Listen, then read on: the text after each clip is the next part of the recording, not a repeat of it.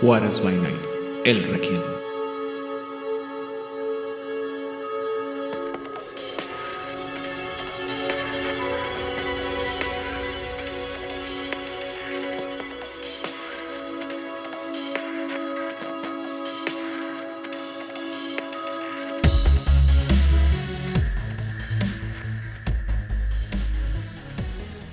Bienvenidos a una sesión más de El Requiem, aquí en Juárez by Night, donde siempre es de noche. Yo soy su anfitrión, Aidan Rodríguez, en esta noche sangrienta y llena de cosas té- tétricas y lúgubres. Me encuentro acompañado primero que nada por nuestro productor ejecutivo, el tirano de las desde las tierras tejanas, el señor Vlad.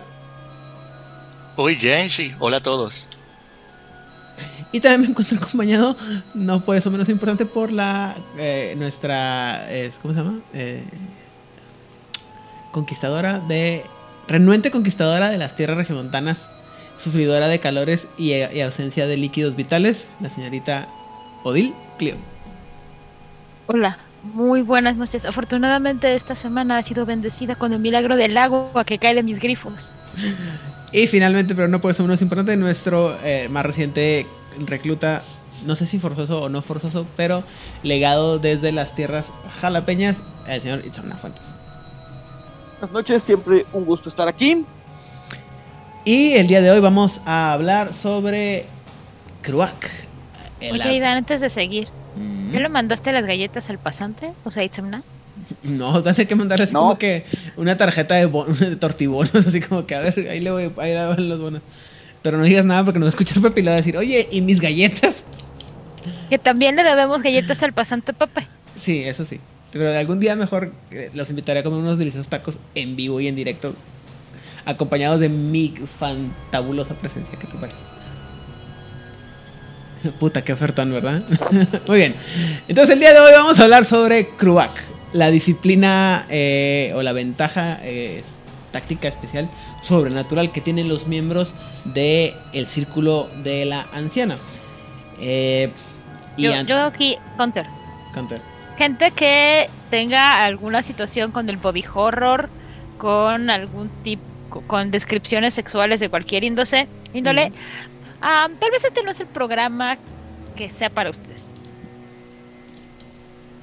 Los queremos mucho, respetamos que nos escuchen y que nos quieran tanto, pero este programa va a tener muy posiblemente descripción de body horror, sexuales, tripas y, y casi. Por cierto, este, nomás por rápidamente antes que se me olvide, estaba escuchando a, los, a nuestros vecinos de El Norcas hablando sobre video, Videodrome, ¿verdad? Y así como que, espera, ¿estás seguro que esto es de Bill- Están hablando de David Lynch, están así hablando, y yo, Videodrome, que esa no es la película que siempre dice Vlad de Hail the New Flesh. Y dije, ah, Dios mío, ¿dónde está mi Vlad? Ajá. ¿Dónde está mi Vlad aquí para preguntarle sobre esta madre? Es una gran película llena de body horror. Nunca la he visto. Pero me acordé. A sorpresa de nadie. Absolutamente nada, exactamente. Yo no sé por qué sigues eh, intentando fútilmente este tipo de cosas. Algún día la veré, no pasa nada, o sea. Eh, Porque yo tuvo, llevo de conocerte que serán tres años tal vez. Ah, ¿Cómo o voy a saber qué has visto o qué no has visto en tus siglos de existencia? a lo mejor también puede ser que la haya visto y se haya borrado del cerebro. Sobre todo si es mala. Muy bien, en fin. Pero bueno, que es parte de, los poderes satánicos malvados y diabólicos que tienen los practicantes de la hechicería sangrienta de el círculo de la anciana. Las preguntas obligadas es, Vlad, ¿qué te parece el Kruak? ¿O qué sabías al principio del Kruak, mejor dicho? Que sabía del principio y a como sabía, a como me lo explicaron al principio, fue, me lo vendieron como es hechicería de sangre, es, ah, y me intentaron explicar diciendo, es como taumaturgia. A lo cual yo dije, ¿qué? Ah, y ah, es magia ritualista ah, muy visceral. Y esos elementos fueron lo que dije, oh, lo compro. Oh, ok. Esto, esto tiene sentido. Para, ok, vamos a hacer un ritual y va a haber sangre, muerte, destrucción. Y vamos a estar bailando. Suena como, como un buen jueves por la noche. Y, y me agrada. Eh, y por eso me, me gustó las eh, visualmente las cosas que puedes hacer con, ah, con Crack. Eh, en las narrativas y mientras estamos en el juego eh, en mesa y estamos en medio de la acción, me gusta mucho escuchar las narrativas y las descripciones de estos poderes ah, porque yo estoy haciendo, ¿cómo se llama? Yo estoy viendo la película en, en mi mente y me gusta mucho toda la parafernalia de esto. De la misma manera en que me gustó eh, la hechicería tebana, esos mismos aspectos de grandiosidad y de no gran- sí de grandiosidad y de mejor mejor escuchen escuchen los ah, los rituales para que me pueda explicar mejor de por qué me gustan Toda la, la fastuosidad, ¿no? sí Muy bien. ¿Odil? Que todo lo que dijimos la semana pasada de lo que es el Círculo de la Bruja se ve reflejado en cada uno de los niveles que vamos a ver. Hay desde unos muy gore, hay unos de creación, pero todos están muy vinculados, obviamente, a lo que es la esencia de, de la alianza. Me parece una disciplina muy coherente de lo que de, de- de la mm, alianza a la que pertenece muy temática. No, no la siento tan versátil. Pero. Pero sí me gusta un montón. Ok. ¿Es todo? Ya, sí, nos, nos- nos vamos a ir como hilo de media en un rato más, entonces. Muy bien. Entonces, Itzana. Eh, a mí también me gustó mucho. Creo que, como, como comenta Odil, eh, enfatiza mucho la filosofía del círculo de la bruja. Eh, además, tiene que ver con absolutamente todos los fluidos corporales. Entonces, también me gusta mucho. Se me hace también una, un tipo de hechicería muy, muy metal. Entonces, eso me gusta mucho. Puedes meterte con espíritus, puedes meterte con maldiciones, puedes meterte con adivinación, con arte. Entonces, está muy, muy padre. Muy bien. Eh, a mí por de, mi parte, obviamente, como mencioné anteriormente en el episodio anterior, eh, todo lo que tiene que ver con esta parte así de ritos satánicos bajo la luz de la luna, sangre, tripas, rock and roll, obviamente me mamaba cuando estaba jugando este por primera vez eh, Vampiro el Requiem. Todavía se me hace muy chido. Creo que sobre todo conforme ha ido avanzando, todos los rituales le fueron metiendo más y más y más y más al a la parte de esto de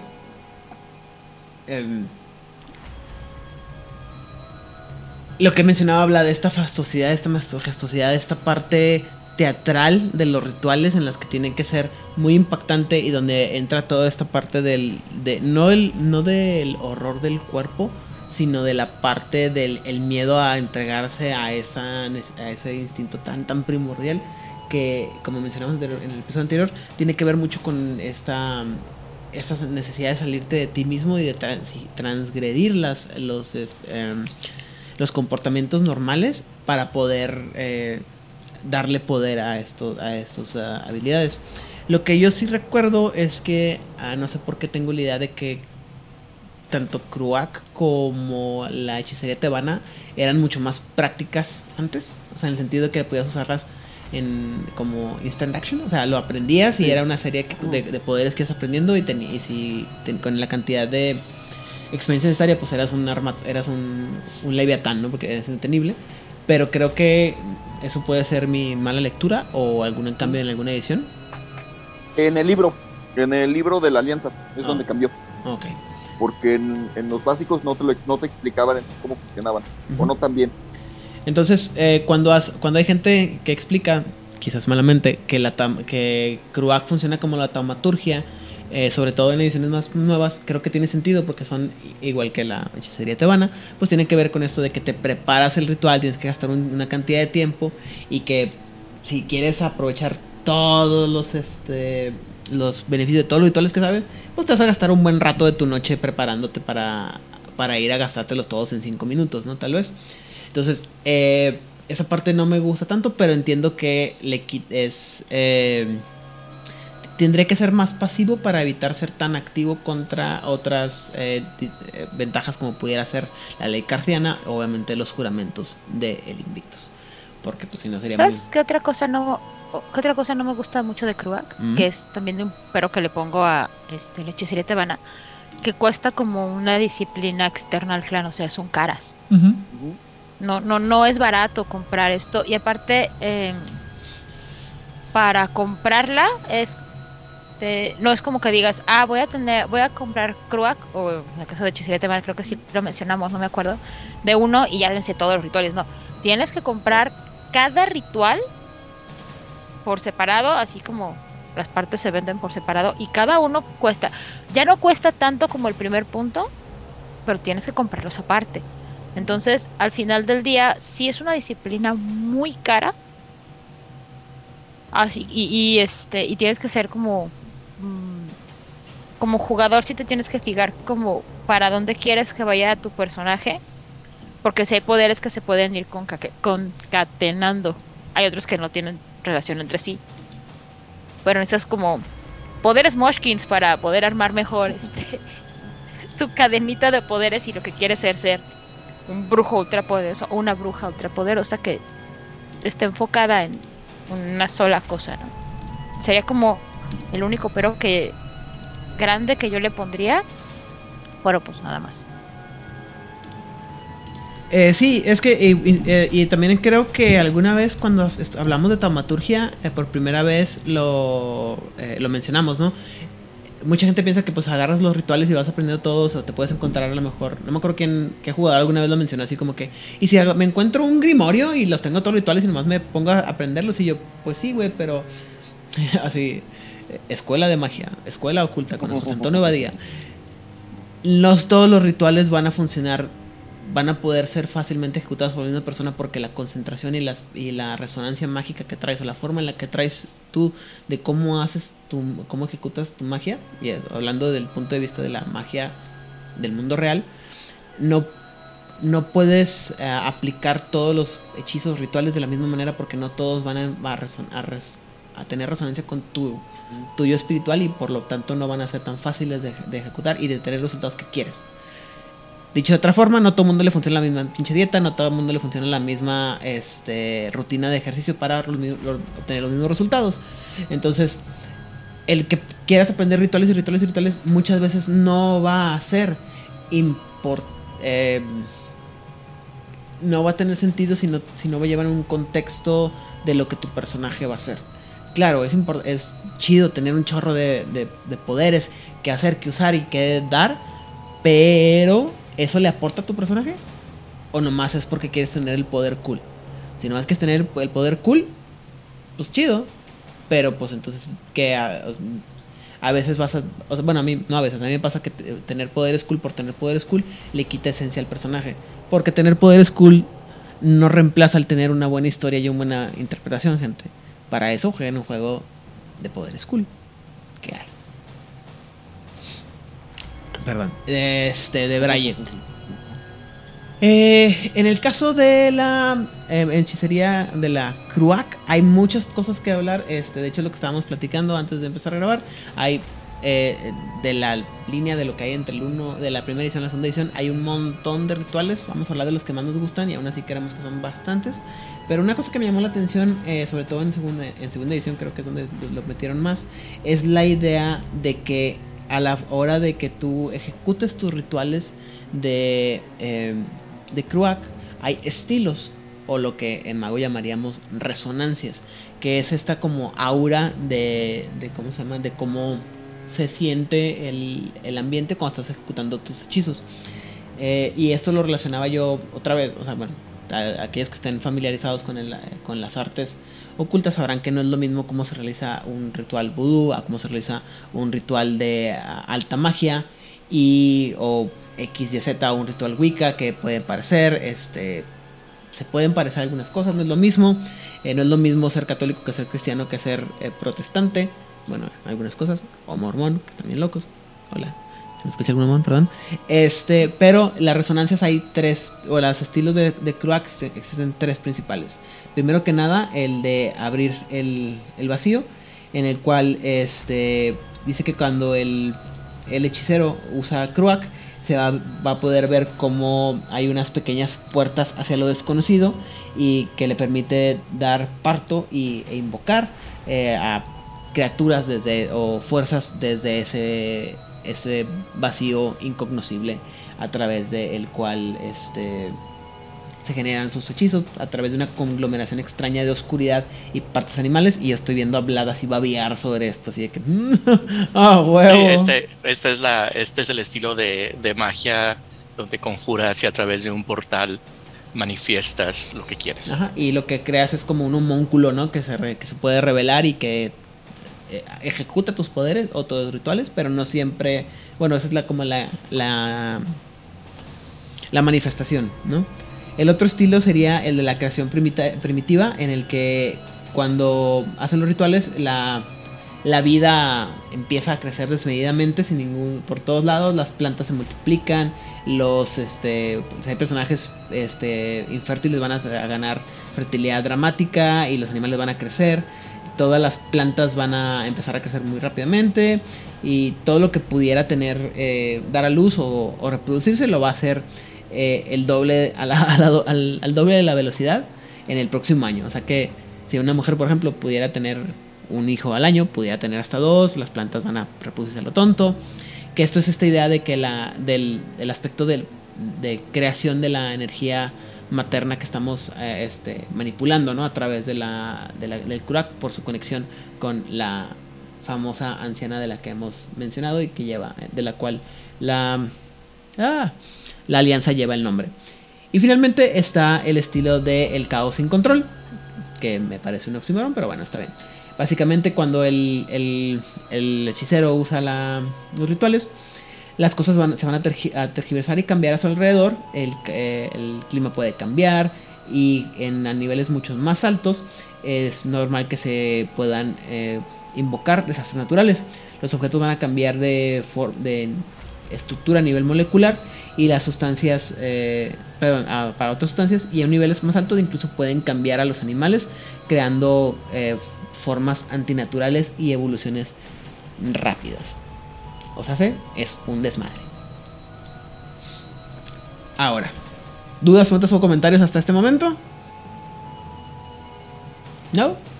Una de las cosas que se dice, eh, que es muy importante mencionar el Croak, y creo que también esto viene ya más de segunda edición y, y supongo que eh, específicamente sobre el libro de la anciana, es que uh, el, poder está, este, el poder del Croak está fuertemente este, relacionado a la bestia y que eh, de una manera u otra implica el negar el lado de lo que es el hombre o la, parte racional del hombre.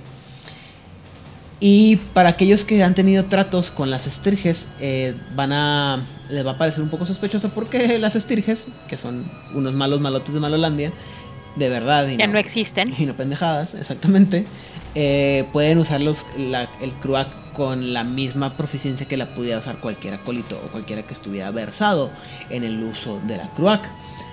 ¿Quién aprendió la disciplina primero? Es un misterio y los, las, las estirges o las estrigas, como yo, yo, yo, los llamo, nunca te lo van a decir.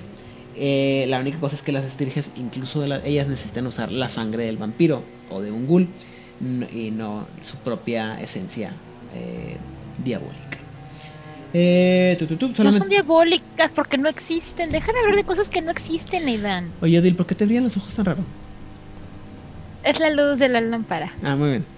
Solamente los aquellos eh, miembros, aquellos acólitos que están en buen, eh, que tienen buen estima o que son bien estimados por la alianza van a poder aprender lo que es la Cruac y sus rituales. Si alguna vez tú pierdes el estatus dentro de la crónica, aún puedes de la, de la alianza, perdón, aún puedes ten, usar el Cruac.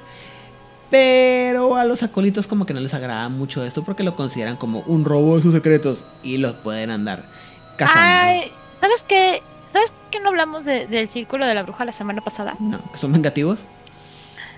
Y rencorosos y que esa parte de, oye, ya no quiero ser parte del círculo de la bruja. Es como... es como, no, es como joven, salirte de, eso de, no las, pasa aquí. de las pandillas. Muy bien. Y este. Entonces hay algunas personas que pueden este, hay gente que cuando alguien abandona la, secta y una alianza y aún tiene el conocimiento de lo que es el Kruak, puede que haya un peligro para ellos.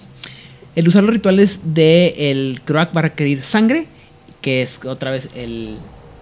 ¿Cómo se dice? El... ah, quiero decir gasolina, pero no, el combustible, perdón. Para, lo- para es- estos rituales, disculpen mi muy limitado léxico. Y eh, la sangre El combustible. Dije combustible, ya después me corregí.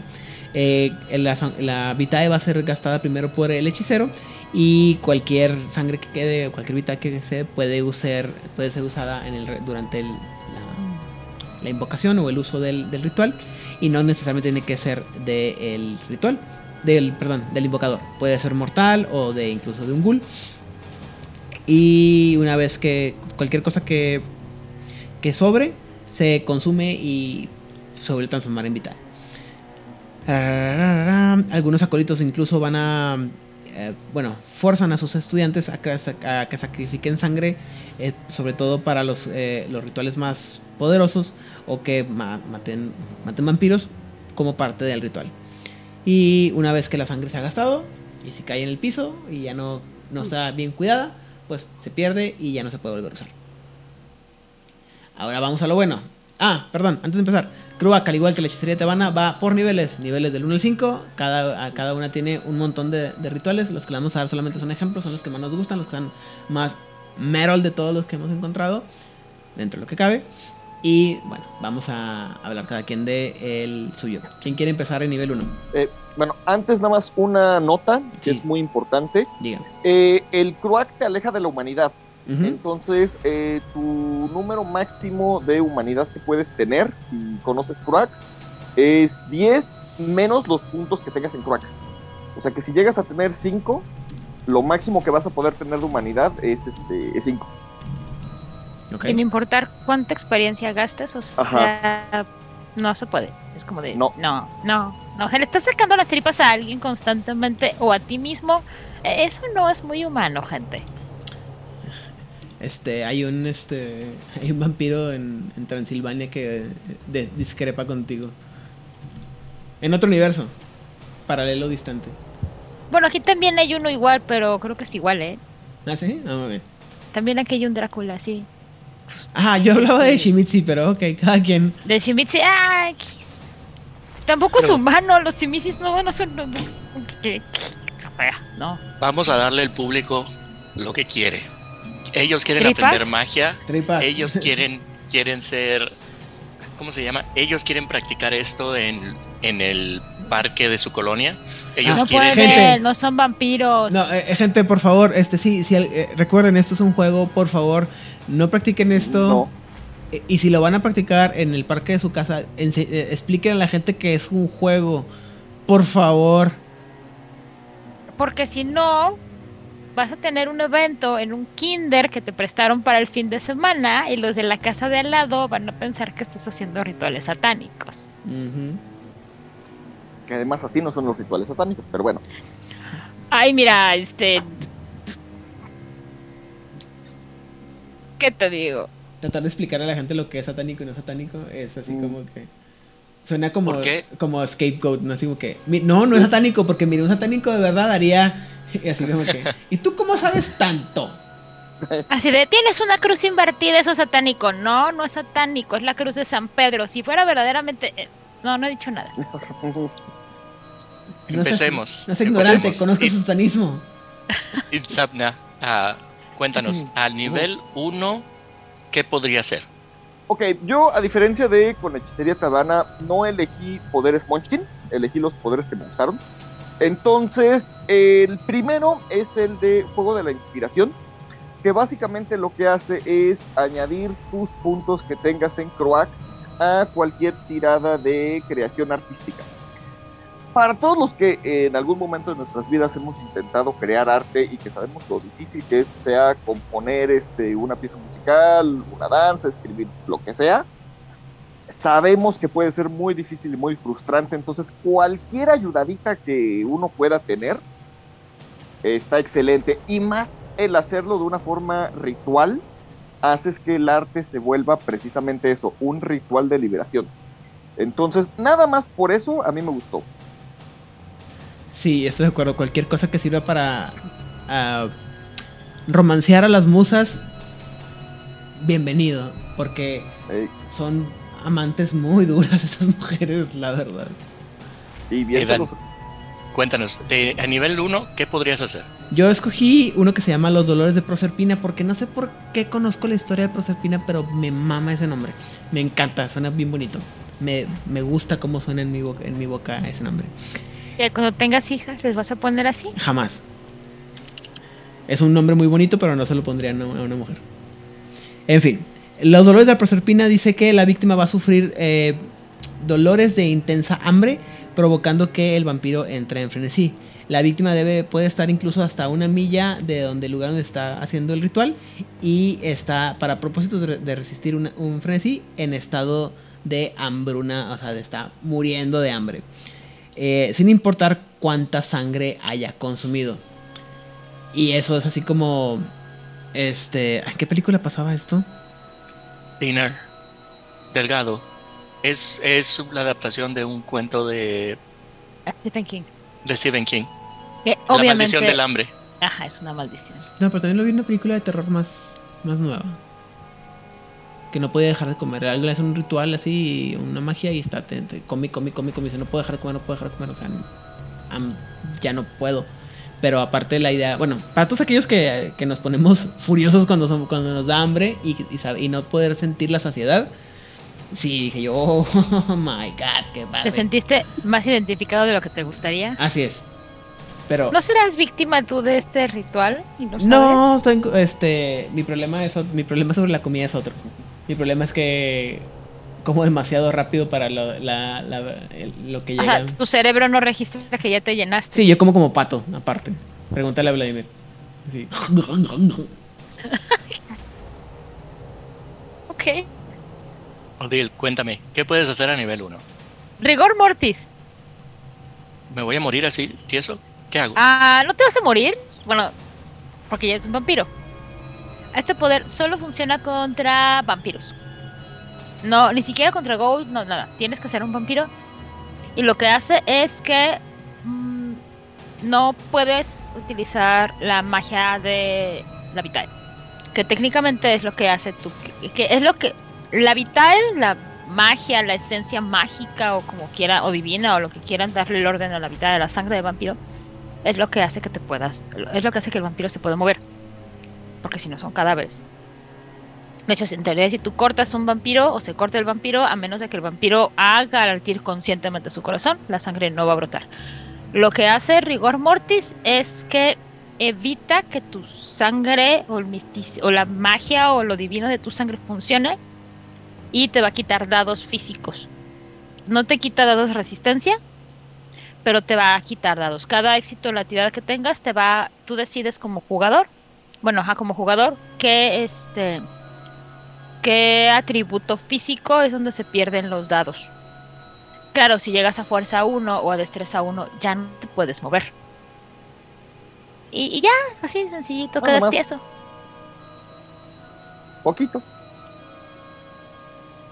Y ah, yo les platico de otro sabor de ritual que se puede hacer a nivel 1, que se llama las gotas del destino.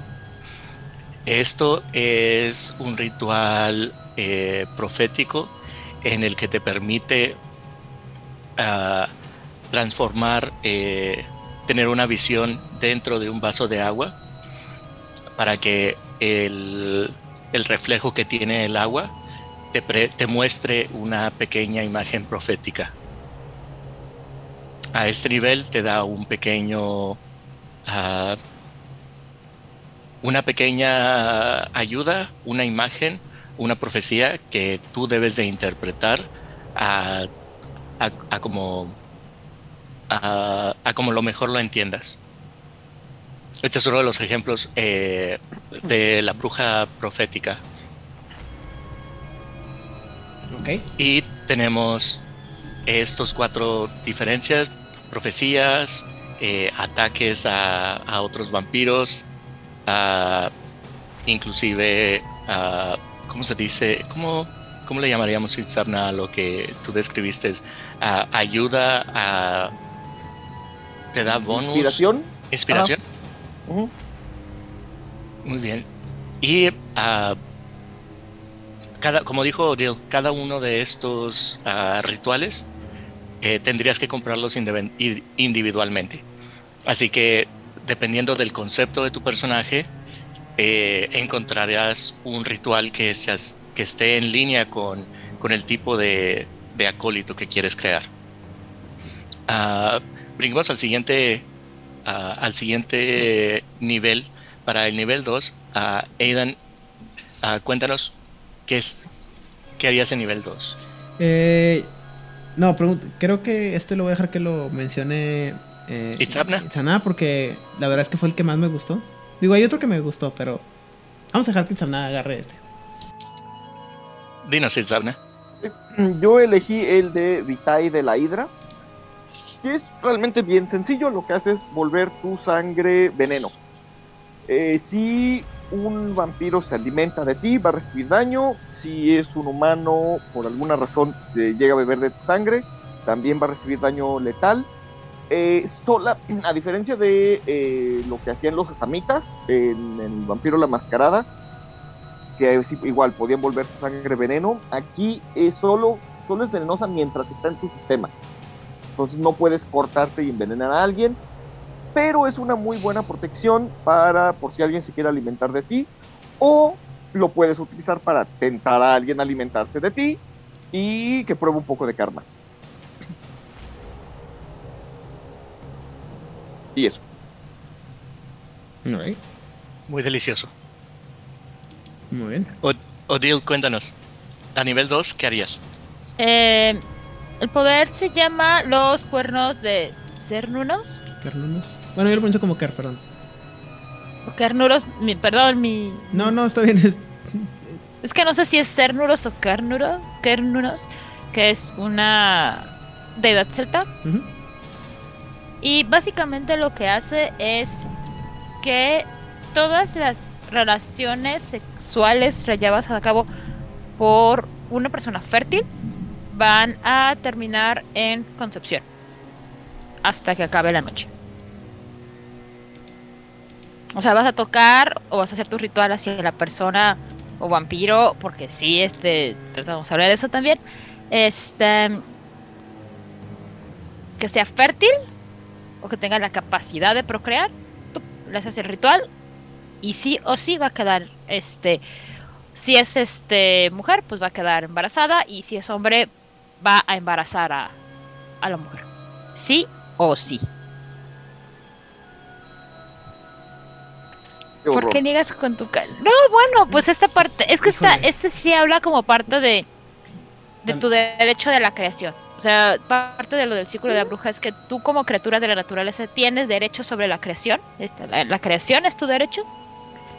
Y la madre es creación, entonces va por ese lado. Esta no es una madre terrible, no es una madre mala onda, es una madre que te va a dar esa fertilidad para procrear. Siempre y cuando la persona que se lo apliques te lo haya lo solicitado. Ah, Detalles. Sí, afortunadamente. No, no, no, no, no, es algo muy... No, es que es un detalle importantísimo porque ¿Requiere hay... consentimiento? Sí. O sea, yo no puedo ir por el mundo tocando gente así de, ajá, esta noche Ah. todos estos van a ser fértiles. No. Ah, bueno, sí, eso Mm. Por qué bueno, o miedo. sea, es que me da, sí, me da más miedo. déjame lo busco bien, ya me dio como preocupación porque yo lo recuerdo que es como voluntario, pero si quieren vayan con otra persona, este con el siguiente, en lo que yo este yo investigo este, pero creo que no tengo ese libro. ¿En cuál viene? Eh, Night of Horrors. ah, 19. Ah, no, no lo tengo aquí. Yo Espera, les, yo te digo. en lo que Odil ah, intenta investigar, ah, el otro tipo de poder, de otro ritual que puedes hacer a nivel 2 es la llamada imperiosa, en la cual al hacer este ritual forzas a un espíritu a materializarse enfrente de ti. Esto es ah, comandar a un espíritu a preséntate, hazte presente y materialízate frente a mí. Obviamente tiene muchos usos si estás en una, en, una crónica en la que tienes ah, interacción con espíritus y otras, otras entidades de, de esa índole. ah, y la forma en que visualizo el, el ritual es con el círculo de sangre en el, en el suelo, las velas, eh, los cánticos y la llamada. Y visualizo al espíritu ah, materializándose en contra de su voluntad, al estilo en que los fantasmas se materializan en la película de Beetlejuice ah, y que se presentan no en su mejor forma, sino en ah, porque no están haciéndolo, lo, están siendo obligados y están siendo eh, forzados a existir, materializándose en, en, en esta realidad, en esta parte del velo. Y Ya lo encontré. por eso me, me encanta. Cuéntanos, Pausa, Odile. pausa. Es- Este, Ah, antes de que dale. lo que los dos. Una cosa que no hemos mencionado es que, y ya, pero sí lo mencionamos en el episodio anterior, de que la Croac eh, engloba una serie de, de creencias eh, paganas que pueden ser diversas. Esto implica que la forma en la que tú, es, tú haces tus rituales de Croac van a ser también diversos.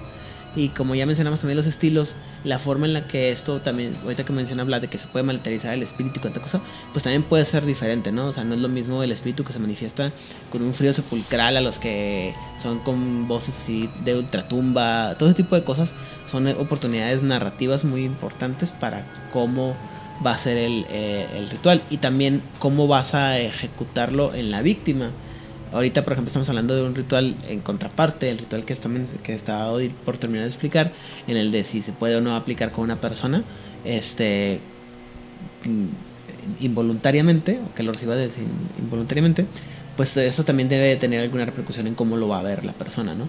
Porque es no se siente un choque de líbido repentino o un choque de, o sea, habría que ver una forma de, de explicar si el- eh, la víctima está consciente de lo que está pasando, ¿no? Pero bueno, eso ya es, se los dejo a ustedes de tarea como narradores y eh, jugadores de los juegos de rol. Odil, Ok, aquí vamos a entrar en una cosa bien rara porque aparte este poder técnicamente no es de vampiros, sino es de vampirs. ah, qué padre. Ajá. Luego tal vez hablaremos de los vampirs. De Solo tal vez. Porque están horribles. Me encantan. ¿Qué es lo que hace esta cosa? Esto imbuye a un a- quien está realizando el ritual o a un objetivo, no aclara si es voluntario o no. Eh, a un- le, imbuye una potencia sexual y fertilidad hasta que vuelve a dormir. Am, sus relaciones son perfectamente normales, iguales, las disfruta exactamente igual y uff, a todo lo que da, súper tachas y perico.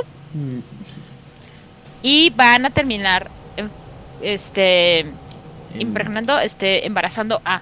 Lo interesante de esto es que si quien realiza el ritual o a quien se lo realiza es una mujer, no va a quedar embarazada la mujer, sino va a este, impregnar impregnar al con quien tenga relaciones. Ah, qué padre. Ya me gustó. Todas estas. Lo que eh, pasa es que esta figura es este es una figura de fertilidad masculina. mm, Entonces, este pasas la energía de la, como caballo de mar, andas todo panzón. O como. ¿Cómo se llama? eh, eh, lo deja muy claro que si una mujer a quien, qui- quien tiene este ritual tiene relaciones con un hombre, el hombre queda embarazado. Pero, pues. Son vampirs. Pasan cosas muy raras con los encantó. Y, y me encanta. Sí, por eso me encanta. Es como. bueno, Estoy viendo una, una versión oscura de la película esta de Danny DeVito y. y- no, es, Ah. es Danny DeVito y Sí, Danny. DeVito. Twins. Sí, sí. No, y no es la de Twins. Es- Ah, no me acuerdo cómo se llama. Sí, pero sí está Nevito también otra vez, ¿no? Sí, sí es Danny DeVito. Y O sea, Schwarzenegger que y embarazan al, al hombre. Ajá. Ajá, y cito, es de poco conocimiento, pero este ritual tiene un efecto idéntico en vampiros femeninos. El simbolismo y ritual es obviamente masculino, que pocos se dan cuenta, pero imbuye al- a, a las mujeres con el poder de este de embarazar a otros. Pues estoy seguro que a muchas mujeres les, les encantaría la oportunidad de. para que vean lo que se siente, güey. ¿No? El Me han dicho. Es milagro, el el milagro milagro de, de la, la vida. maternidad, de Sí, la vida. Sí, La claro. vida Pues, se así. abre camino. Así. Aidan, ah, para el nivel 3, ¿qué tienes? Dame un segundito. Este, para el número 3. Odil, ¿no habías querido tú ese? ¿Cuál pusiste tú? El toque de la Morrigan. No, no, no, tú dale. Ah, muy bien, perfecto. Antes de mencionar, este, avanzar el toque de la Morrigan, quiero mencionar que me dio mucha risa que hubiera uno que se llamara el, la- el deflectar la muerte de, este, de madera, porque obviamente se lo robaron, ahora sí, literalmente calcado de eh, Vampiro la Mascarada. Gracias. Siguiente poder entonces es el toque de la Morrigan. Eh, dice que el ritualista eh, vacía el, el- la fuerza consumidora y destructiva de la bestia en sus manos y puede intentar atacar a un oponente con su mano abierta, es decir, sin, necesidad de que esté en forma de puño. Pero la, vez que hace, la primera vez que hace esto, la víctima va a sufrir heridas letales, equivalente a como si fueras una tirada de, de ataque con tus garras. Y el ritual eh, acaba cuando se usa por primera vez o al principio de, el, o no, al siguiente amanecer, lo que ocurra primero. Básicamente tienes unas garras mortales que no parecen garras mortales. Mi padre. Bueno, hola, ¿cómo estás? Unas cachetadas con, la, con el toque de Morrigan y ahí quedan. Es lo que me estás diciendo. Pues sí, pues, la- pues una muy buena puesta. Porque garras. Ajá. Cuervo. Así es. Muy bien. Diosa de la muerte. Eh, en nivel 3, a Itzabna, eh, ¿qué puedes hacer? Yo elegí uno que se llama. eh, yo lo traje como prueba del destino, Taste of Destiny. O el poder, buena idea, mala idea, que al menos un miembro de los jugadores debería de tener sí o sí en el grupo. Porque básicamente lo que hace es un efecto de adivinación que te permite saber si un curso de acción es una buena idea o una mala idea. No te va a decir, no te dice qué va a suceder solamente te va a decir si es bueno hacerlo o no. Este lo elegí más como narrador que como jugador, casi casi como para decirles, por favor, pónganse este poder para que ¿Seguro? li-". Sí, hay momentos en que dices, vamos a ahorrarnos tres horas de tonterías que van a hacer. Tres horas, tres Úsenlo, sesiones. por favor. Qué- qué O- bueno. sí, me vio optimista. Sí, Sí, la neta, güey, este. Pero sí, además este, este se mancuerna con el de Gotas del Destino, que también Sí. es como cuando ya como narrador ves a tus jugadores muy perdidos, o sea, ah, y está bien, vamos a ayudarles. Sí. Y nada más por eso dije, si al- o, o como jugador que de repente dices, necesito decirle a mis compañeros que lo que están diciendo es una mala idea, pero no me van a creer a mí. Bueno, vamos a utilizar el poder para ver si así. Ojos del caos, digo, Claro. ¿qué? Ajá, sí. Oye, y resulta que hacen el ritual y, y- y la diosa dice, es la mejor idea que jamás han tenido como Cotter y me encanta, denle. Porque nunca han Pues, entendido el modo. sarcasmo, ¿no? Estaría muy bueno. Que también nunca, porque nunca falta que cuando este. ¿No les ha pasado que el, el jugador le pregunta una figura importante y la pregunta es tan evidentemente. Estúpida. ah, evidentemente mala idea que les contesta con sarcasmo y se lo quedan como si fuera de verdad. como que, ah, pues es que dijo que no sé qué, así como que. y Ya, tienes que Sí. cachetear al jugador y decirle, era sarcasmo. Ah, no, en esos casos yo no les digo. Odile, cuéntanos. ah, Es ¿A nivel maléfico, tres? señor Fuentes. Yo escogí em, la descendencia de Tiamat, que básicamente creas un homúnculo. Es una forma este de una manera poco elegante. Básicamente vas a agarrar sangre, pendejaditas por, por ahí, semen, te lo vas, te vas a abrir una parte de tu cuerpo, vas a meter todo eso ahí, lo vas a guardar. Y pasado cierto tiempo, esa cosa va a tener vida y vas a tener un mini tú. Y va a estar, va a estar pegado, a tu, a- pegado a tu cuerpo o sale y se convierte independiente como un familiar. Es, Primero va a que estar pegado a tu cuerpo. Claramente si lo pegaste en tu espalda o tu torso o tu pierna, pues va a empezar a crecer como tumor ahí gigantesco y asqueroso. Y eventualmente este, va a llegar el momento de, de, de- de que nazca esa creación, esa criatura. No va a ser bonito, va a ser doloroso, va a haber pues, todas las cosas maravillosas que hay durante un parto y va a salir un mini tú. Íbamos muy bien hasta la parte del dolor de parto. Es que aunque te lo pongas en la espalda, o sea, la cosa es que estás engendrando algo, no importa dónde lo pongas, va a empezar a crecer, como si fuera algo ahí. y va a desgarrar tu piel para, para salir. Ajá. Sí, no, no, no es bonito porque pues estás creando vida y estás dando a luz algo. La creación siempre es dolorosa. Qué profundo. Hacemos algo. Ya. Me- iba a decir menos malo, pero no. Todo esto es horrible. Ya lo pensé. Ah. ¿no? Sí. Mm, eh, él, Y eh, anda por ahí eventualmente, o sea, tiene conciencia y demás, o sea, sí. Sí. sigue las órdenes de su creador, entiende que no es un es un tu. vampiro, sí, sí. entiende que no es un humano, o sea, tiene como muy claro, sea lo que sea que es, y pues, hace su vida como creación aparte tuya, pero sigue como tus instrucciones de su infinitud. Perfecto.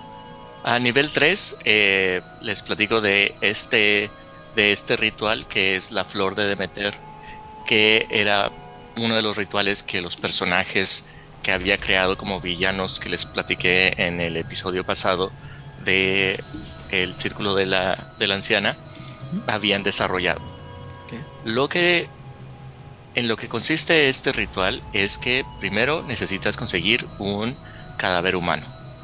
Y en este cadáver humano vas a realizar el ritual para que de este, de este cadáver humano nazca un lirio. Oh. Y ah, eh, este lirio tiene eh, un poder sobrenatural en el cual a quienes el cual afecta solamente a otros vampiros. Cuando un vampiro llega y está cerca de este lirio, se siente inspirado por el lirio y activa y manifiesta eh, Blush of Life, la mentira de la vida, por toda la noche. Te acercas al lirio y te va a dar la apariencia de que estás vivo nuevamente sin que tú lo tengas que activar, sin que tú lo tengas que gastar de tu vitae. Automáticamente al estar en la presencia de este lirio te va a dar la mentira de, la vida. Hará que tu piel ah, vuelva, vuelva a ser ah, suave, que tu corazón lata, que eh, tengas temperatura corporal humana y todo esto que te permite hacerte pasar por un, por un humano. Este es el, el poder de, de la flor de Demeter. Está muy bueno. ¿los signos vitales también regresarían? Sí, es el poder. Eh, sí, haces el uh, Blush of Life, la. No sé la. de- la Rubor de ¿cómo la se- vida. el, ¿Cómo? Rubor, rubor? de la vida. El rubor de la vida. Eh, sí, te, te hace pasar por un humano Me gusta, me gusta. por toda esa noche. Pero tienes que matar a un güey para hacerlo. Detalles, o sea, detalles. Necesitamos, necesitamos un cadáver humano y que este. Que o sea, no me estaba quejando, nomás era, estaba, estaba, Ah, sí, sí, estaba sí. queriendo confirmar las. Sí, los sí, de algún lado tiene que venir la vida. Y ahora para. Veamos, para nivel. ah, para nivel 4, Itzabna, ¿qué tienes para nosotros? Yo elegí la máscara de sangre, que es muy bueno para cualquier cosa que sea infiltración. Al momento de hacer el ritual tienes que elegir a una persona y tienes una noche para alimentarte de ella. Al momento de alimentarte puedes asumir su forma. Eres completamente indistinguible de esa persona. Entonces está bien padre porque te puedes hacer pasar eh, perfectamente ya sea que lo puedas, lo utilices con algún humano que quieras usurpar su lugar temporalmente, o ahí no dice que sea un- que lo puedas aplicar únicamente con humanos. Entonces, si te alimentas, no sé, del príncipe de la ciudad, puedes suplantarlo durante una noche para intentar derrocarlo, o algún enemigo que tengas, eh, puedes, eh, es, es el poder de la usurpadora. Entonces, eso se me hace muy, muy padre. Que de hecho, combinado con el anterior, con el que tú dijiste, porque nada más tomas la forma, pero por ejemplo, si utilizas el que tú dijiste, el del Blush of la- este, el que te da el, el rubor de la vida, y aparte, o sea, eliges a un humano y te alimentas de él, entonces sí ya serías completamente indistinguible. Entonces, esos dos juntos están muy padres. Muy potente, muy potente. Ah, Aidan, para nivel 4, ¿qué, qué podrías hacer? Oh, yo escogí uno que me gustó mucho, nomás por el, desde el nombre dije yo, esto me va a gustar. Y luego ya cuando vi lo que hacía dije yo, oh, sí, por favor, lo voy a hacer casi cada día que pueda. Se llama La Bonanza de la Tormenta. Y básicamente lo que hice es que el acólito va a maldecir a una víctima con la, el poder o la fuerza de las tormentas, dejando a la víctima golpeada y eh, rodeada de los muertos, pero recompensada por una extraña eh, riqueza tras sufrir eh, dichos embates. La maldición requiere una- un objeto profundamente personal de parte de la víctima a la hora que se invoca, que la, sangre del acólito va eventualmente a consumir y entre, entre- dentro de una, de una semana a una a un año, a un, perdón, a un mes lunar más tarde, cuando la eh, perdón, el objeto personal va a ser consumido por sangre y después, entre una semana y un mes lunar, es decir, 28 días después, la víctima, cuando esté eh, rodeada de gente, eh, ya sean eh, personas sin. o donde esté rodeada en un grupo de mucha gente, la, lo va a tocar una tormenta. Puede ser un tifón, un tornado, un huracán, una tormenta de polvo o cualquier otro tipo de eh, fenómeno meteorológico devastador. Aproximadamente una tercera parte de las personas que lo rodean, excepto la persona que está siendo maldita, va a morir como resultado de esta, de esta tormenta. Pero después la tormenta se va dejándole algún tipo de gran riqueza a la víctima, que puede ser algún tipo de eh, arreglo por cuestiones de seguro, encontrarse el, el- dinero así, el, efectivo tal como tal, eh, eh, objetos de valor o cualquier otra forma de riqueza coincidental. Chingate esa mamada. Potente. Oye, no, está. Eh, este hasta ahora es el que me suena que eh, cambia mucho el, el tono, porque eh, aquí estás actuando casi casi como un demonio, como un diablo. De mira, sí, hagamos este trato. Yo te prometo riquezas. chingada. Va a costar un tercio de, de la, el- un tercio de personas a tu alrededor, pero vas a tener tus riquezas. Detalles. Detalles. Sí, sí, sí.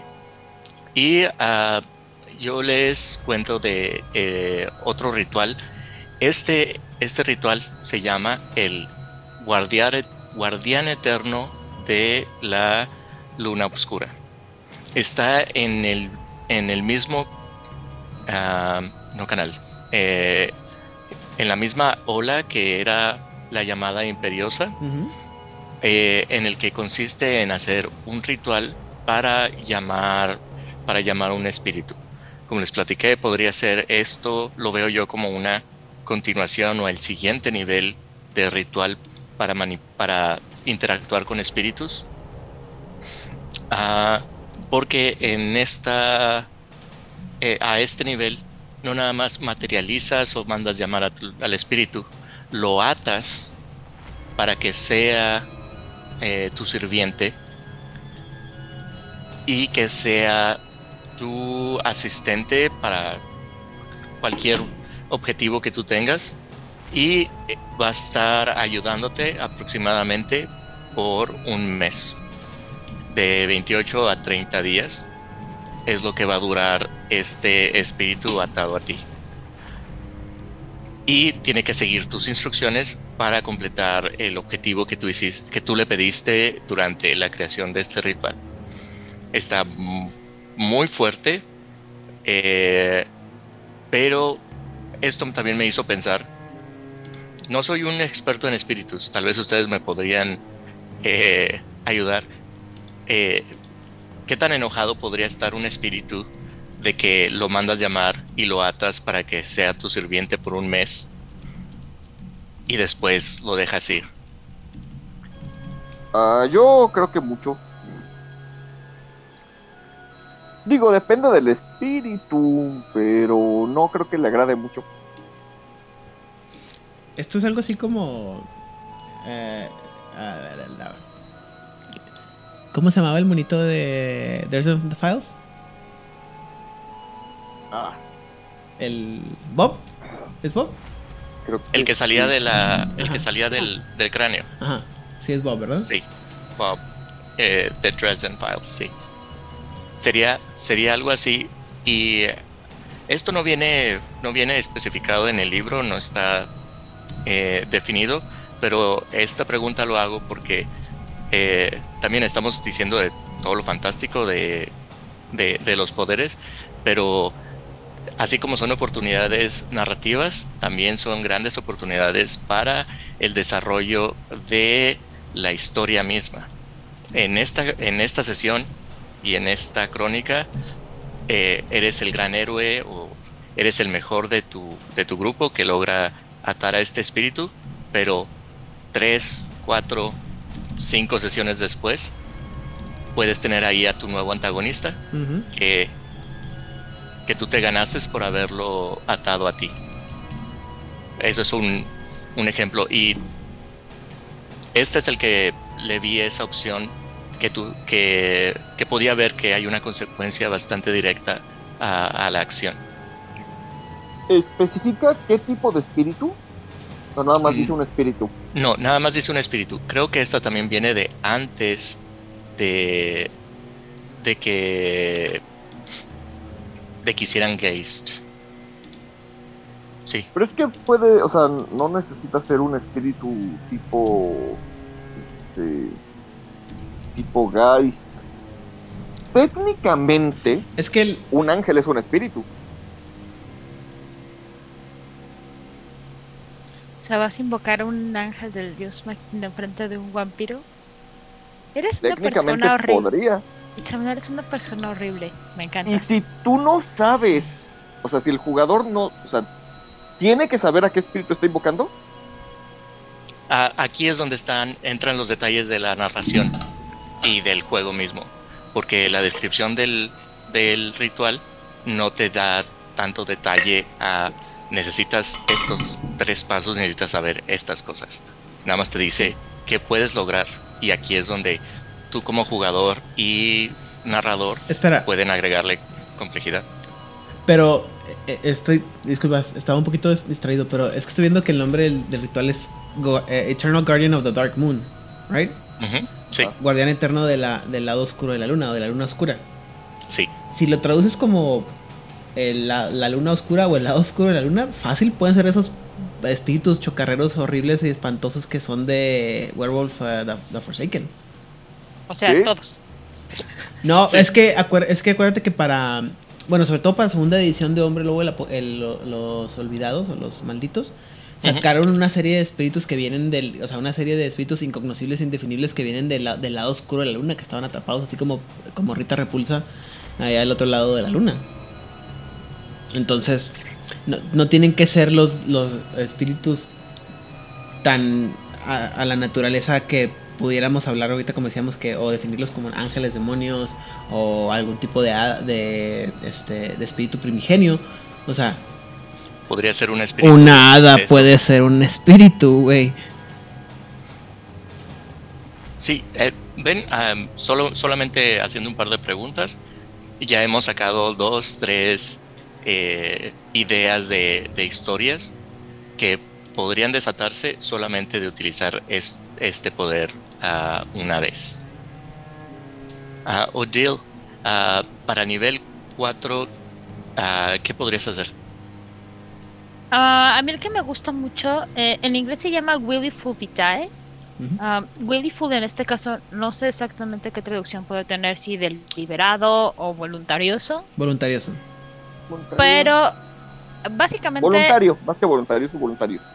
ok, pero básicamente lo que esta cosa del mal hace es que puedas beber toda la vitae que quieras sin que se genere vínculo.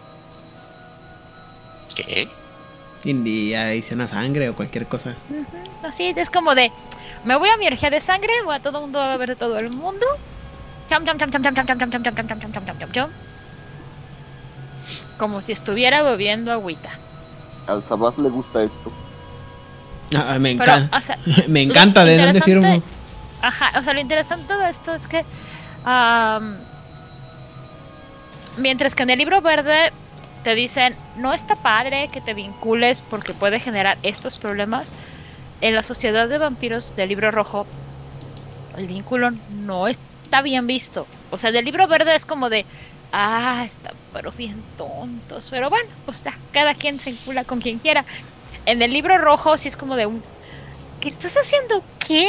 O sea, ¿en serio vas a someter tu voluntad a otro? Y suelen ser juramentos, este, o suelen ser castigos, o suelen ser, este, así de, ah, sí, un punto de sangre y un punto de sangre. Sí, que no sé qué, porque es un acto de confianza. Ahora, si tienes a tu acólito mala onda, es como de, ah, sí, claro, yo beberé de ti si tú bebes de mí. Venga, la ritualito. Porque aparte te dura toda la noche. O sea, te levantas así como, ah, como princesa de Disney en la mañana. Bueno, en la noche haces tu ritual horrible. Y ya te vas por el mundo a decir, no, sí, yo cumpliré mi palabra. Es más, yo bebo de ti y tú puedes beber de mí. Y para que todo esto pase. eternamente. La cosa es que en general, si un vampiro te ofrece este tipo de tratos, es como, claro, no pasa nada. Lo que tú no sabes es que el otro idiota pues se puede comer a toda la ciudad y, y- y jamás se va a generar un vínculo. Y, Me y ya, gusta, me gusta. y- y ya es todo lo que hace. Nada más. No, no más. Estoy seguro que en algún lado hay un ritual en el que alguien, o alguna forma en la que alguien va a decir de que cualquier sangre eh, vampírica que entre en tu boca automáticamente es así inerte y no te hace adicto a algo así. Alguien tiene que, que haber pensado la contraparte de este ritual. hay una línea de sangre Daeva. No recuerdo si es exclusiva del Invictus, pero sí sé que es Daeva. No recuerdo el nombre. Pero tu sangre no genera vínculo. No, pero me refiero a que, por ejemplo. Esa es si- tu debilidad de, de línea de sangre. Es que tu sangre no genera vínculo. Es deliciosa, es increíble. Y Creo que el. ah, sí. Ah, la idea que tiene Seidan, creo. No sé si me lo estoy imaginando en este momento, Ajá. pero podría asegurar que leí la contraparte, Ajá. que es o sea, maldecir yo tomo a alguien. sangre y no, Ajá. y la, no me da ningún placer o no me da ningún tipo de. O sea, es, de es- vitae, no te da puntos de vitae. no puedo, re- o sea, piensa al otro lado, ¿no? Si tú como, si tú eres un ghoul o estás, atado a alguien y de repente te rompen ese, ese, ¿cómo se llama? Esa, esa, esa, Esa atadura. esa atadura, también es un, un peligro para la persona que, que tiene que reforzarlo, ¿me explico? Porque, tú- o sea, si tú sabes, por ejemplo, cómo, cada cuándo son las alimentaciones que le da un, un domitor a su, a su, ¿cómo se llama? A sus esclavos, a su ghoul o a su, a su eh, esclavo, y lo puedes detener, a veces eso es un, o sea, es un- también una historia de, de narración en la que tu el personaje de pronto está, está obteniendo debilidades sin que sepa qué chingado está pasando. Y las repercusiones a largo plazo pueden ser más largas. ¿Sí? Porque a lo mejor la primera vez lo, rom- lo rompes una vez y lo rompes dos y a la tercera, no me acuerdo cuántas, cuántas veces tienes que dejar de... cuánto tiempo tarda, pero. O sea. El, el ¿Cuánto simple- tiempo tarda qué? En romperse. el romperse el, el- el vínculo cuando dejas de tomar el, la sangre. O sea, se supone que la- son tres noches. Igual que en el libro, Son tres noches. para hacer un gol. y luego una vez tres- cada año. Ajá, son tres, no. Primero le das el primer punto. Ajá. No tienen que ser consecutivas, consecutivas, pero tienen que ser en un plazo como de cierto tiempo. Una luna llena. Segundo punto. Un- un- Tercer punto. Y cuando das el tercer punto, gastas un punto de willpower como para terminar de, de cerrar. Y luego es una vez cada año. Ajá. Un año, un día. Una- sí, como le pasó a Caín. Pero la cosa es, si yo al, al al año, el día, yo interrumpo esta posibilidad de recibir el, el- el vínculo de sangre, ¿cuánto tiempo tarda la persona en que se rompa ese vínculo de sangre? Creo que es cuando sale de su sistema, ¿no? O sea, no, no recuerdo que haya como una no, fecha. no hay una, no hay una, no hay una mecánica que yo, que yo Ajá. recuerde en ninguna parte, en ningún libro.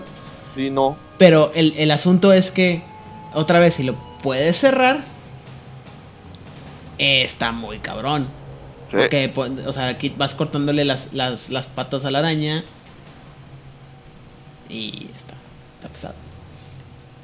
Según yo. Pero bueno, continuemos. Saltemos, saltemos. Eh, vamos a saltar al, al nivel, al quinto nivel. Y va- vamos a empezar con todo el drama, toda eh, la, todo lo teatral que les, que les dije al principio que me, que me gusta de, de esta disciplina, con eh, la maldición del corazón. Y esta te permite eh, maldecir a tu.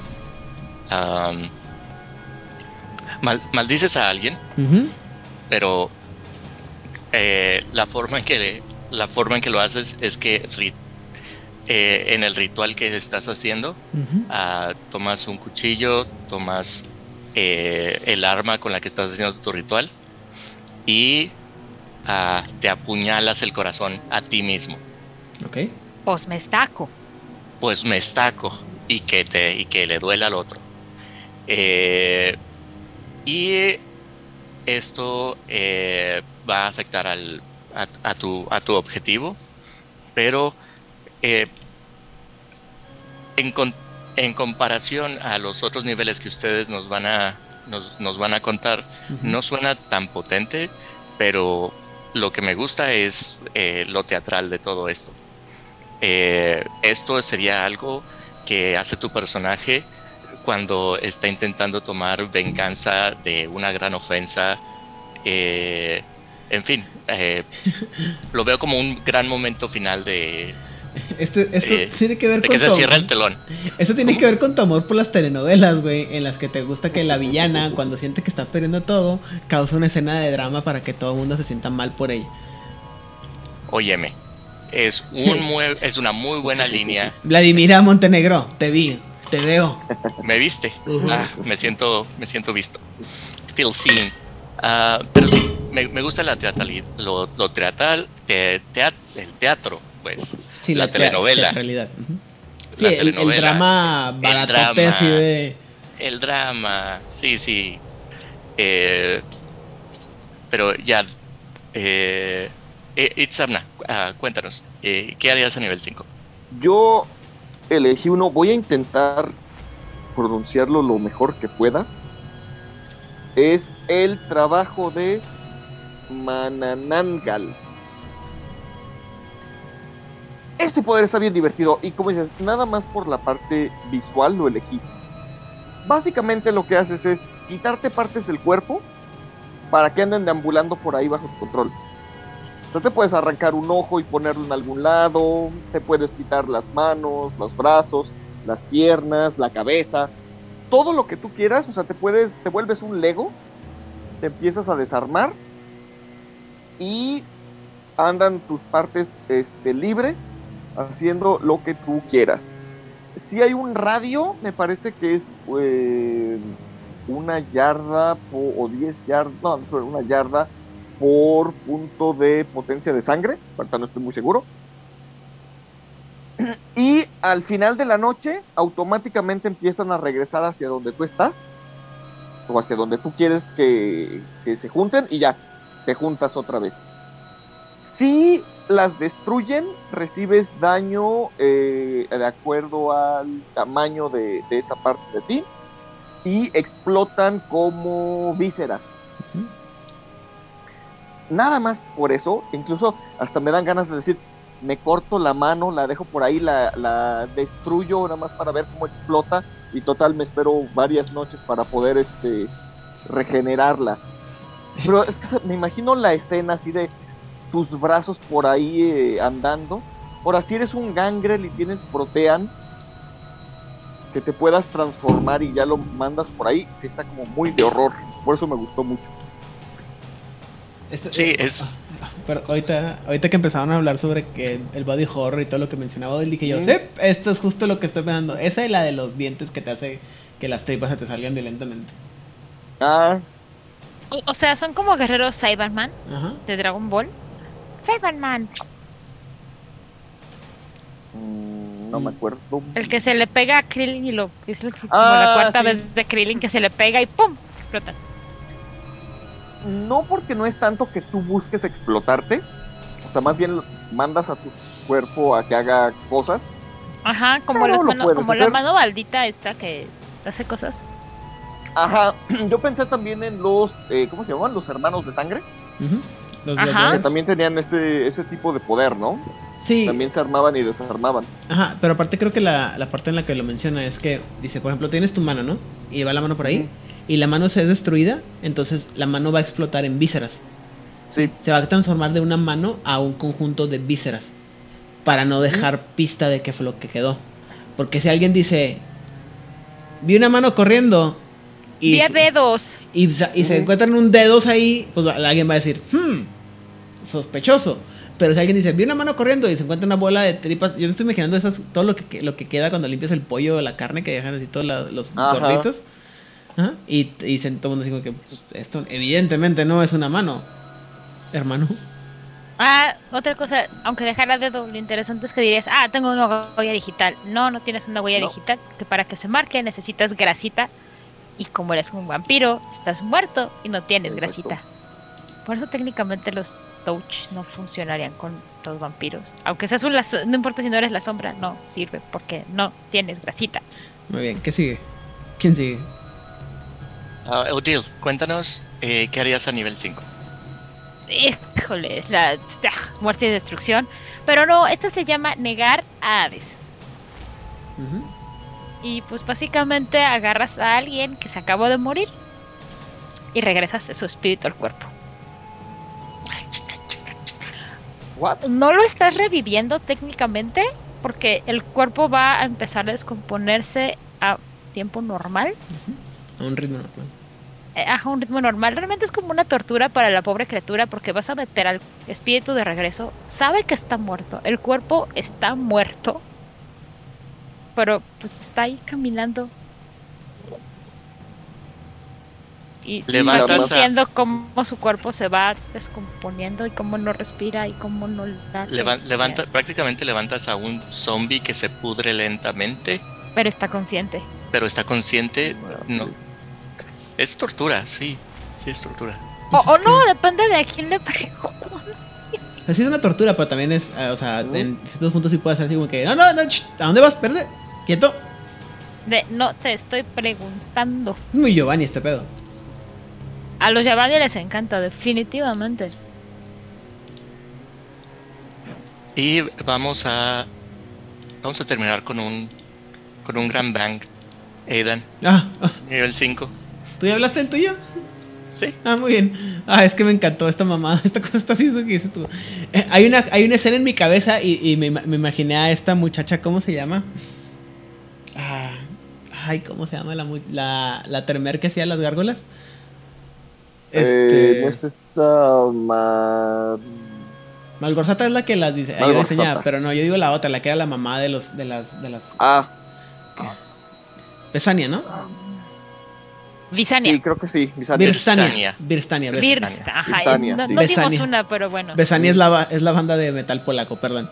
Este. Virstania es la madre de todos los monstruos. Y bueno, lo que hace ese ritual, así la vi y dije yo, mira, esta mujer trascendió el- de, de ese pequeño apartado en ese librito a- hasta este lugar. Pero bueno, el ritual de partir un o dar, par- dar a luz a un dios es, dice, con este ritual un acólito, los acólitos se abre a sí mismo a la fuerza creativa de la anciana. El, el aquelarre se va a reunir y cada uno va a contribuir sangre y partes de cuerpo como un sacrificio.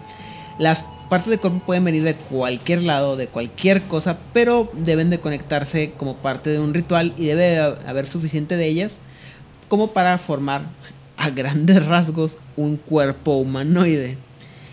El aquelarre va a determinar el nombre del dios y, con- y cada participante le va a dar un, un nombre, este, una palabra para complementar su título. Y con el nombre, la sangre y el cuerpo, una, eh, una cosa existe cuando donde antes no había ninguna y una vez que ha sido eh, engendrada, va, este dios va a, creer, a, creer, a crecer perdón, rápidamente dentro del ritualista antes de que explote dentro de él. O sea, le van a hacer una, se van a abrir, le van a meter tripa, sangre, lo que sea, más o menos humanas y luego se va a cocinar a fuego lento como unos 5 o 10 minutos y lo va a explotar. Cada uno de los, cada uno de estos dioses es diferente. Algunos tienen, son abominaciones eh, mal armadas, otras son amalgaciones, amalgama- amalgamas eh, extrañas de diferentes eh, eh, características y algunas son antinaturalmente bellas. Sin importar la forma, estos monstruos son eh, totalmente foráneos y desconcertantes. Insisto, esto me imaginé la, a la criatura esta que era la donde metían a, a los, a no sé, a tu Gangrel para que, que los hiciera, los licuara y luego hiciera un, escupiera una, un, ¿cómo se llama? Una gárgola de la casa de los, de los Tremer. Pero dije, pero es un concepto bien loco porque, o sea, eh, no leí todo lo que puedes hacer con este, el diosecillo que puede hacer, pero el diosecillo que tienes es una criatura así, esto sí es el, el top del body horror, ¿no? Estás creando una, un monstruo raro que va a tener habilidades, que va a tener conciencia y que en, en teoría no debería de existir. Sabes, estoy, ah, como lo has descrito, yo estoy visualizando a la mosca, el monstruo de la mosca de la película de la mosca cuando está a media transformación. Estoy, así. estoy visualizando Es que algo puedes así juntar lo que, que tú quieras y dependiendo de la cantidad de, de gente que, que sea, ¿no? Sí, o sea, de lo que sea en el grupo, pueden ser tan grandes como sea, y de- o sea, lo, como quieras. Y ahora piensa la idea de esta, ¿no? O sea, por ejemplo, es una idea bien loca, porque lo que estás implicando es que le estás pidiendo a la gente de la, de la Quelarre que le dé una forma o una idea ideal a su creencia de cómo debe estar representada. Y tienen que, de una manera este, simbólica, pero muy física, embonar para tener una, un, ¿cómo se llama? Un, ¿cómo se llama? Un concepto, ¿no? O una forma. A eso le agregas el, el ¿cómo se llama? La creencia del, del nombre que le vas a dar.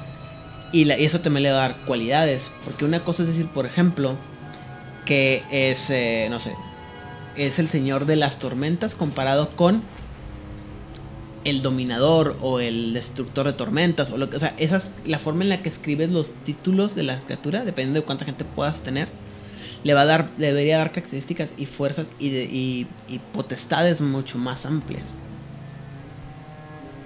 Y estas criaturas entonces son, son horroríficas, o sea, sí es también, yo pienso un poco más en esta criatura que sale cuando en, me van a odiar porque no la he visto completa, pero la escena la tengo muy clara. Es en Aliens 2 cuando sale el, el alien que es mitad alien, mitad humano. Ah, en la 4. Bueno, que, que la cara no Ajá. es este tan alargada, sino es un poco más humana y el cráneo es por atrás, o sea, o el, Sí. el, el predalien, ¿no? De, de Alien vs Predator, o sea, hay varias criaturas que, que o sea, que entre más los analizas, dices tú, ay, güey, cada vez está peor esta imagen y no es antinatural. Y eso a mí se me hizo, se me hace muy pesado, pero aparte la capacidad, que sean los jugadores que tengan la capacidad de hacer esto, es, me imagino como lo que decía ahorita Odil, ¿no? O sea, en, en LARP, esto está perroncísimo, porque ahorita es alguien que se quiera echar el, el jale de contemplad al nuevo dios. Cualquier día de la semana. Ya me vi. La bronca Ya es me de- vi, Eda, Nada ya más. me vi. Me imagino a narración diciendo a la coordinación. Oye, coordinación, ¿me quieres mucho? ¿Qué quieres? Am, vamos a hacer este ritual. Y necesitamos que nos hagas un prop o que disfraces a alguien de esto. Y coordinación así de. Dame dinero, perro. Muy bien. Pero esto es como la digievolución del homúnculo, ¿no? Sí, pero el- eh, la cosa es, bueno, lo mismo, ¿no? Ah, y qué buena idea, güey, porque podrías hacer un homúnculo con tus propias partes, güey. O sea, Sí. Puedes, usar- si tomas el ritual que teníamos anteriormente de ahorita de Itzamna, de que puedes mandar tu propia parte, es así como que me quito un ojo y veo ojito.